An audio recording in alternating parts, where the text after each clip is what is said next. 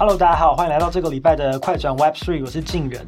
呃，社群媒体 Social Media 应该是现在人大家每天接触到所有的资讯非常重要的一个管道。但是其实这阵子的，就是社群平台相关的争议跟问题也，大家应该也都多多少少在生活中有经验，甚至身边的人也都曾经碰到。那从比较小的，像是比方说账号被盗用啊，然后甚至是可能有些贴文你也不太清楚什么样的原因，它就被封锁、被撤下。那比较严重，你可能还有好几天的时间没有办法发文跟发。发言，那甚至那可能最近新闻上大家有看到，有时候搜寻一些比较敏感议题的关键字，可能也不见得能够找到相对应的结果。所以其实现在，呃，在这种越来越分众的时代哦，在社群媒体上面也越来越多这种问题的出现。那所以呢，很多人就开始思考说，那去中心化会不会是一个新的解方？所以今天呢，我们就要来聊一下，呃，被号称为去中心版 Twitter 的呃一个最新的社群平台，叫做 Blue Sky。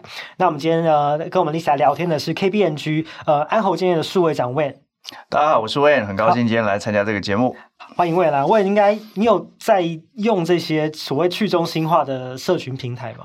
其实会接触蛮多，但有一些我们可能没有 access right。像等一下会提到的这个 Blue Sky，其实它本身是比较特别，你不是随随便便就能够进去。嗯、那之前 Clubhouse 也是类似的，就是它需要邀请制嘛。呀呀呀！但是这个确实会是一个趋势。嗯，好，那先给大家一点背景的知识哦。其实 Blue Sky 它其实一开始这个概念是源自于 Twitter 的共同创办人杰克多西，他在二零一九年的一个构想。他那时候是想要打造一个开源分散式架构的社群媒体，所以他一开始其实在 Twitter 内部孵化的。那就是经过蛮长一段时间，从二零一九年到现在哦。那他在今年四月的时候，在那个 App Store 正式的上线。那他也号称是叫做去中心版的 Twitter。所以一开始我先先请 Wayne 跟我们聊一下，说到底为什么 Blue Sky 在今年会这么红？那很多人说他其实是呃社群媒体的大黑马，为什么会这样？我觉得是点到了。点到了，点到就是 timing 到了，就是说这个时候大家对于自主这件事情的意识越来越重视。嗯、那我觉得，呃，点到之外还很重要的是他的催生者必须要有。但我觉得不得不提 Jack Jack Dorsey 这个人哈，Jack Dorsey 如同刚刚金源提到，他其实是跟 Twitter 非常高度相关的创办人。那同时 Square 也是他所创造的。大家如果有机会到网络上 Google 他的照片，发现他是一个很特别的人，嗯、好像有个有个很长，像很像一个嬉皮一样。那我我我我呃阅读了很多他相关的资料，我认为在他心里面，即便在创办 Twitter 最早期的时候，他心里面就早就已经有这样子的思想了。可是到近期陆陆续续发生一些事件，譬如说在 Twitter 呃之前因为川普账号的问题直接被 ban 掉，对。那你说这件事情是对或错？我想就整件事情的内容面，可能有很多是比较有争议的。嗯，但我觉得 Jack Dorsey 他比较在意的其实是整个言论自由，在社群媒体上，无论他是对或者是错，基本的言论自由是他最想要守护的。所以也在这个时候，我才说点到了，那他才用更用力的把这个东西给孵化出来，再造就了今天我们看到的 Blue Sky。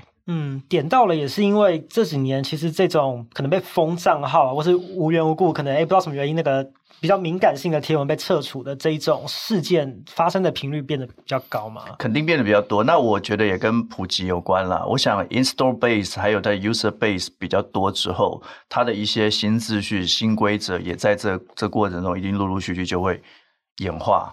然后确实，呃，从某个角度你说维护秩序有没有它的必要性？从我的观察，我认为说它不是是非题啦。嗯，如果你从一个平台的 maintain 来看的话，我从要让它比较健康安全，或许这也是一个可能的选择之一。只是 Jack Dorsey 在他本身的核心思想里头，他认为社群平台应该要能够更自由、更独立、更自主。嗯，所以不够自由跟自主，应该会算是现在 social media 比较常看到的一些问题。那除了这个之外问还有观察到哪一些现在社群媒体上面普遍的问题？那这个这些问题也造就了现在 Blue Sky 的爆红。其实我们可以从社群媒体的演化来谈哦，其实就是大家谈的 Web One、Web Two 到 Web Three。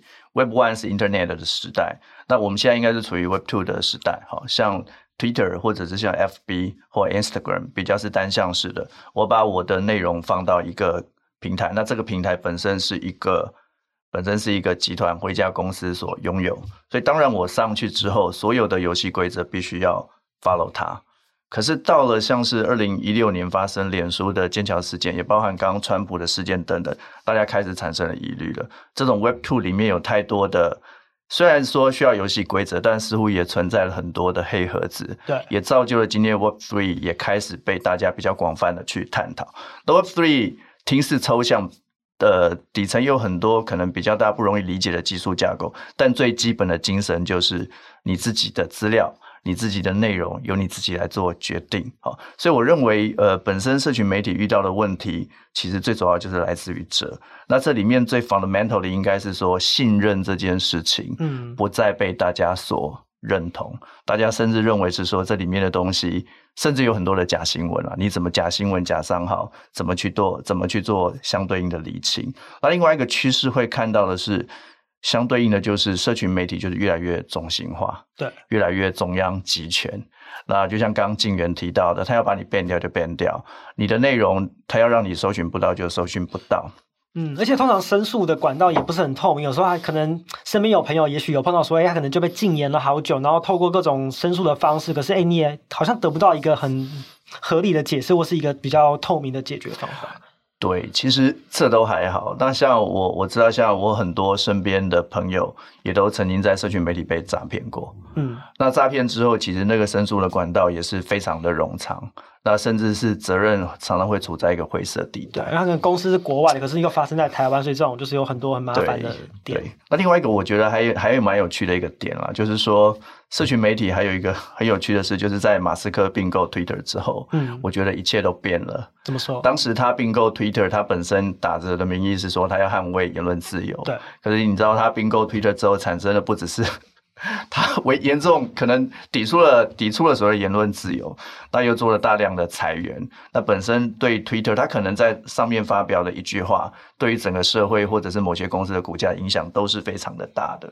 这都是这些社群媒体中心化所造成的一个状况。所以影响真的是还蛮深远的。嗯，就从了从这个呃，包括说是社会的这个整个气氛，还有整个呃可能组织营运的这些层面啊，其实可以看到，其实现在的 social media 有非常多的问题。那 Blue Sky 会受到关注，呃，很大一个原因是它主打它是去中心化的社群。所以这个去中心化社群到底是什么意思？它跟现在的 social media 有什么不同？那我们在上面所发表的东西就可以保证都不会被任何的这个奇奇怪怪的势力所干预吗？其实，因为它本身的技术，我们等下有机会可以稍微再小聊一下哈。嗯、我想就它的技术本身的设计理念，确实是希望不被干预。对。但我们都知道，再厉害的技术都一定会有个演化的过程了，所以我只会说这是它终极的思想。对。那我想，它整个最最希望能够做到的，就是把控制权交给用户。你的资料是属于你的，你的账户是属于你的，他想要留到哪边，由你自己来做决定。嗯。甚至你应该自己去决定。你想要 follow 什么样子的内容，而不是因为你点击了什么之后，演算法一直推荐给你一些根本不想看的东西。我常常讲说，本来不想看，看久了之后就会变成被催眠，嗯、就每天一直喂喂那个东西，你就你就已经习惯了。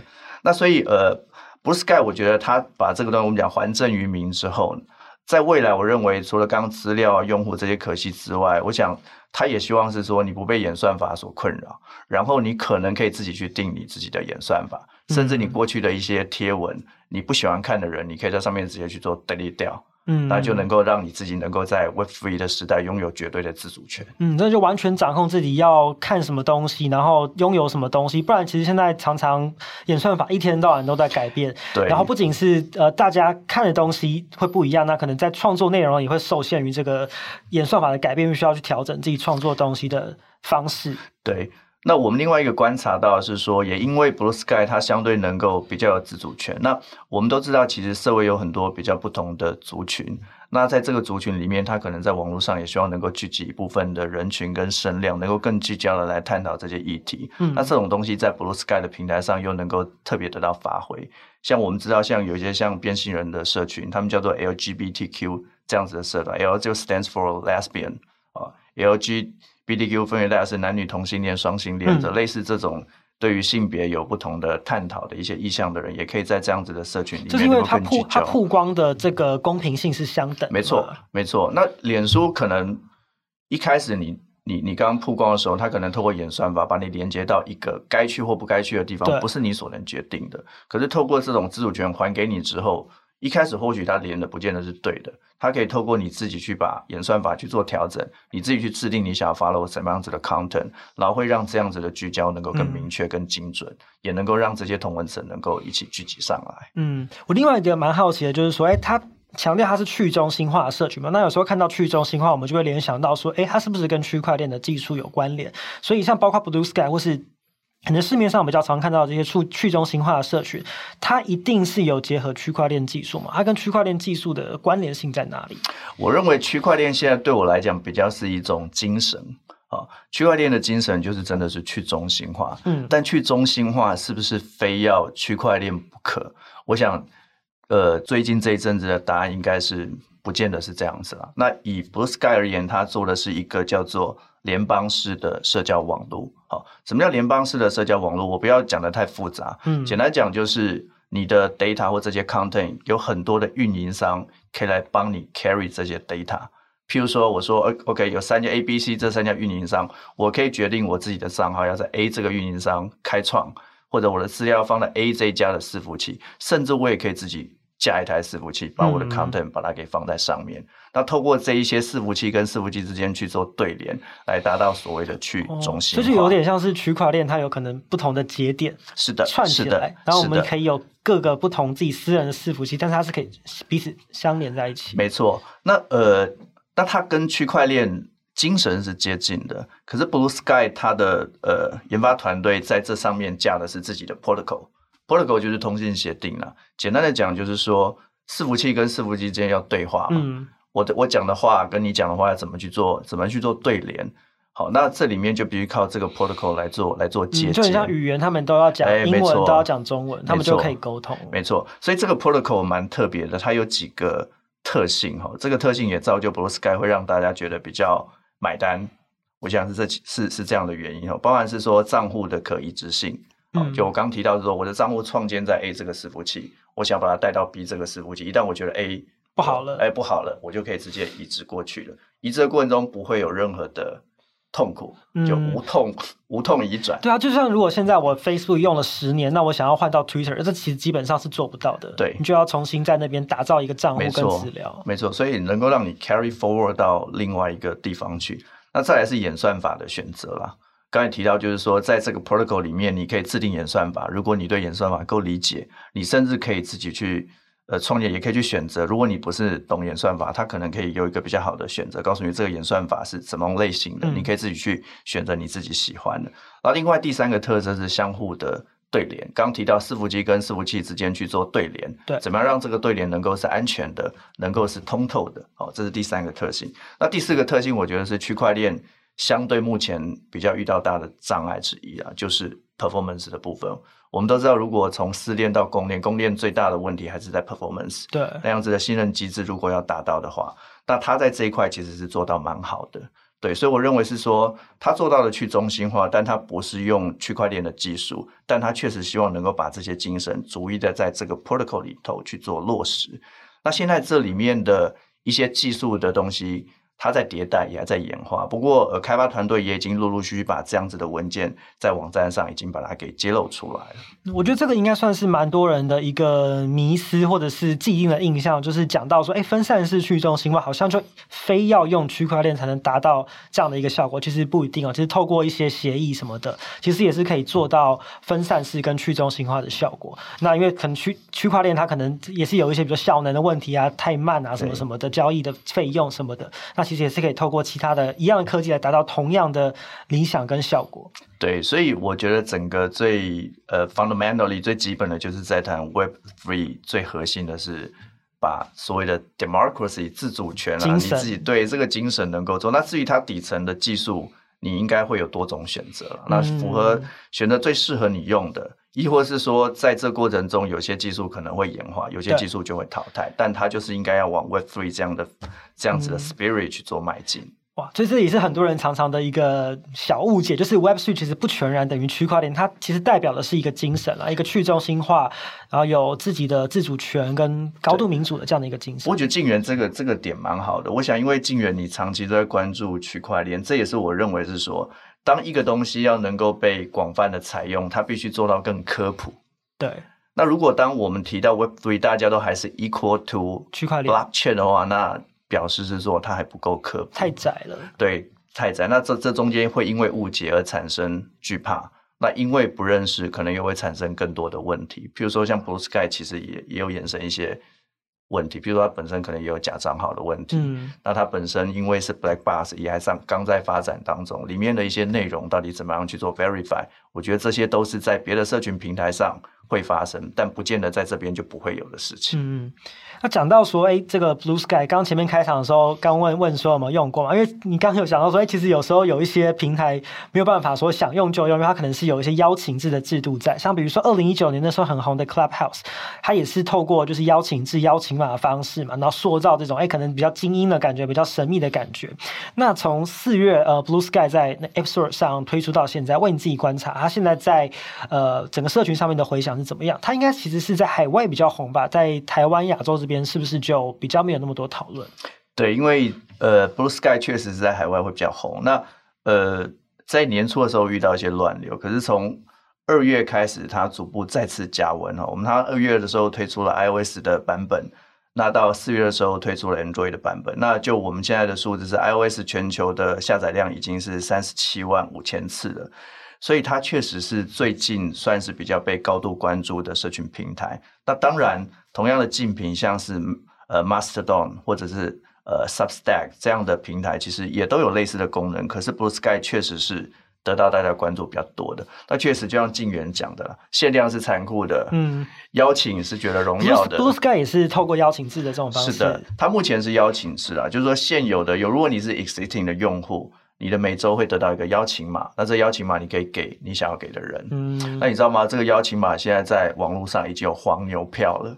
嗯，是可以去转卖这样子，高价转卖。对，在 eBay 上你可以去竞标。我这边的数字是说，这叫 FOMO 效应啊，Fear to Missing Out，就是饥渴式行销。嗯、在 eBay 上这账号甚至可以卖到四百美。大家都不想错过这个热潮，朋友在用也是自己要有一个，不然很丢脸。我我题外话是说。这里面的这个四百美元到底是人为去操作，或者是真的是因为大家喜欢？这个我真的也是不得而知了。嗯、就像带回来是说，Blue Sky 确实它本身也有蛮多的挑战，它得去克服。刚提到像是它自己的内容审查，或者是它在这个技术这个 protocol 怎么让大家更容易理解，甚至说这些伺服器的这些 ecosystem 怎样能够比较完善一点。啊，另外一块就是它本身有一些资金上的问题啊。当时你知道他是从呃 Twitter 这边内部孵化出来的，对，内部孵化拿了一千三百万美金，但后续的资金怎么去做取得？而且现在跟 马斯克的关系好像也不是很好。嗯、那再来是我觉得呃有一个对他来讲比较比较大的挑战，就是他的获利模式到底是什么？嗯，怎么赚钱？对，如果你那么的去中心化，那表示精准的广告投放。不应该是你获利的主要选择，否则又会让人家觉得你在打假球。嗯、你要像用脸书那一套模式在跟我做行销，嗯、对，这些都是他的美丽与哀愁。嗯，我自己也有个蛮好奇，就是呃，大家在说这些去中心化社群的好处的时候，都会提到说，那就是不会被审查，不会就是被胡乱删除你的贴文跟内容嘛。啊，但是其实有一些比较可能敏感或者是比较争议性的东西，那。没有这个审查的机制，那要怎么样去把关这个内容？我自己认为，在 Blue Sky 在短期内，他不会去碰触这个议题啊。嗯，他希望就是在你如果现在就看到里面的界面，会很像 Twitter，可里面放进去的那些内文啊、图啊，就会很像我们在当时在脸书刚起来的时候，大家放的那些很原什么都有这样子，对，很像很像原始部落的那种感觉。所以我觉得。他初期还是希望能够达到他开放自主、去中心化的这种思想，嗯，这种这种这种。其实它跟 Twitter 也比较接近啊，因为 Twitter 很多人用，是因为它其实对于可能一些比较色情的内容，它也比较没有像 Facebook 或是 Instagram 做这么严格的把关。可是你知道，像像那个蓝勾勾这个机制，嗯，Before 在 Elon Musk 开始去收费之前，我认为它有它的一些好处啦。至少你会知道这个人的发言就是代表他，他是真的那个。真真的名人，对，不会不会突然创建出好几个账号，说都叫 LeBron James，说他要离开湖人队，因为现在可以花钱买啊。对啊，所以就是因为花钱买，就会造成就是说，每个人都变成你有你有有很多的假的 LeBron James 在那上头，嗯、那又 create 一个新的纷争的在那上面。那我认为在 Blue Sky 这样子的问题，可能在初期有可能是会存在的啦。嗯，因为我要开放，我要自主，我可能就先不管。可是就像你刚刚讲的，到了一定的量的时候，你能够真的不管吗？老实说，我也在观察。嗯，Web Three 这样子的精神需不需要一些 regulation 来做一些调整？嗯、我觉得在未来这个是应该是，它可能会有啦，只是可能形式不会像现在这么可能比较粗暴，或是没有讨论的空间。Yeah, 也许是你更民主的方式。对，那可能到时候就叫 Web Four 了，不会叫 Web Three 对不对？也是有可能。另外，我自己也蛮好奇，就是说，哎，呃，刚一直讲 Blue Sky，它比较多的用户都是海外的用户嘛？那亚洲这边、台湾这边可能比较少人在用或知道，是不是也是跟？台湾这边可能比较少人在用 Twitter，这个事情也有关系。就是它的其实的机制啊，跟呃发言的机制什么，都其实是不跟我们呃可能台湾人常用 Facebook 的习惯是有很大的不同。我觉得会耶，就像其实像即便是 Line，Line 也是几个国家用的比较多了，像台湾、日本啊，或者是对这几个国家。所以我认为区域性、区域性有它的自己的一些 preference。那我们知道，因为美国就是。科技国家嘛，嗯、所以我觉得很多的 software 的一些 innovation 确实会是从他们这边出来的，来但也不排除其实背后有一些创投的推波助澜，嗯、因为我们需要故事，我们需要题材，我们需要英雄嘛。对，没错。因为我们讲到说，其实现在的整个社群啊，还有大家口味都越来越分众了嘛。那就之前其实有看到一个这个统计哦，虽然说大家都说啊，Facebook 好像已经就是不行啊，都是老人在用的。可是之前呃最近新闻上面的一个统计，其实 Facebook 在整个 social media 的市占，它还是龙头，它还只是说它成长的很慢，但是它还是最多人用的一个 social media。那我们现在又看到说有这种去中心化的概念出来，那问怎么看？在接下来整个大家在 social media 上面的整个价值观或是趋势的变化，你觉得有哪一些是我们可以慢慢去注意的？我觉得先回到刚刚呃 Facebook，我觉得 Facebook 还是有它一定的能量。我们的一些趋势报告出来也发现之后，它里面的广告收益都还是很赚很多钱，呀呀呀，都还是非常赚钱的。所以我觉得它还是会相对还是会持续一阵子，只是说它的 TA。可能会有一些变化，嗯，就里面会有一些质变，对啊，它其实集团集团下面也是很分众，它也有 WhatsApp，也有 Instagram，没错。好，那你如果问我未来，我认为未来会有几个几个值得观察的趋势啦。第一个就是特定功能的社群，嗯，会越来越定位越来越清楚，那大家会因为特定的需求到某特定的社群软体去。那譬如说 LinkedIn，我周遭几乎是呃商业界商业界的朋友几乎。每个人都在 LinkedIn 都会是蛮活跃的用户，那里面也不需要去做太多的管理，每个人在上面都非常的爱惜羽毛，因为这代表自己的一个 一个职场专业的形象。我们把它用比较粗俗的说叫人设，对，职场上 professional 的人设，所以我认为这种专业工具像 LinkedIn，我觉得会还不错。这种特定社群的功能，那像国外还有像一个叫 Substack，它里面会开始回到电子报的这样的一个形式，你看有点像返璞归真，而且这个电子报。我想，因为像是不管是 LinkedIn 或 Twitter 这种媒体，它能够发文比较是以短文为主了。没错。那大家如果要看更专业的内容，可能就必须再去做 searching。嗯。所以像 Substack 就是针对这样族群的人提供一个付费的电子报。而另外还有一些像是呃 Patreon 这样子的一个。一个一个平台，它就是让网红能够在上面直播内容，然后能够接受到 donate 等等。所以我认为在功能面也会做得越来越分流，让大家有需要的人就根据他的需求到特定的平台去。嗯、那有趣哦，网络上的板块移动是非常快的。今天我在 A 这个平台，我可能后天就到 B 这个平台去，理由可能是因为这边开始收费了，嗯、这边开始定定了我不能接受的游戏规则。对。但因为我们都知道网络会有它的门槛啦，譬如说。当你要移到另外一个平台去的时候，嗯、你的朋友会不会跟着移过去？就像呃，我们会用那个呃 Line 用了很多，可是今天如果叫你到 Telegram 去，你可能你的朋友都没去，你百分之九十九十五都没有用，就不可能会去用。所以这是题外话。那所以就是说，特定功能的社群的平台，我觉得会越来越青睐。那再来就是社群的同温层也会越来越明显。如果说到 Web3，刚提到像是比较的特定族群，可能会在那里面就会寻求到他的同文层一起来做加入，嗯、那这一样会有好有坏啦。同文层一起进来之后，大家可以聊，可以更有能量，但相对的也可能会把这个社群平台去被贴标上去了。嗯、哦，像譬如说刚提到的 Mastodon，他之前就有一个反犹太的团体叫 GAB 在上面，因为比较。讲了很多反犹太的一些宣言，所以变成是 Mastodon 有一阵就被贴上这样子的一个标签。那一样，当被贴标签之后，又回到 Web Two 这样子的概念了，到底谁来管，谁该负责？没错。好，所以第二个趋势是同温层。那第三块，我觉得会看到的是，大家对自己数据的隐私的保护也会越来越在意，特别是像 ChatGPT 最近这么火红，嗯，那大家也会把这样子的一个关注，也会把它投射在未来的社群平台上。嗯，刚聊了很多 Blue Sky，呃，想岔出来问一个，最近也是在社群这一块蛮红的一个议题哦，就是 Instagram 之前宣布说他们要推出文字版的 IG，这也刚刚跟问讲的 返璞归真有点像，本来都是主打漂亮的图片为主嘛，那现在要推文字版的 IG，那个界面其实也跟 Twitter 长得蛮像的，那问怎么看这件事情？其实我看法非常简单，你知道他大概做什么？其实这个叫做剑指 Twitter，因为 Twitter 现在。内乱嘛 乱了，那我我觉得平台它这个是强敌环伺嘛，对，所以我觉得 Meta 现在在做的事情就是赶快趁这个时候想要去做收割，所以你会看是说它可以无痛的移转，你只要在原本的 IG 有账号，你就可以直接把你的账号密码直接在这里好友也都可以弄过去，对，直接弄过去，而且你可以跟 Twitter 非常像，可以直接上面发表一个长达五百个字的贴文，所以我认为非常简单，它就是要赶快抢占市场，趁趁你病要你命的概念，赶快先踩住。这一块，呀呀呀！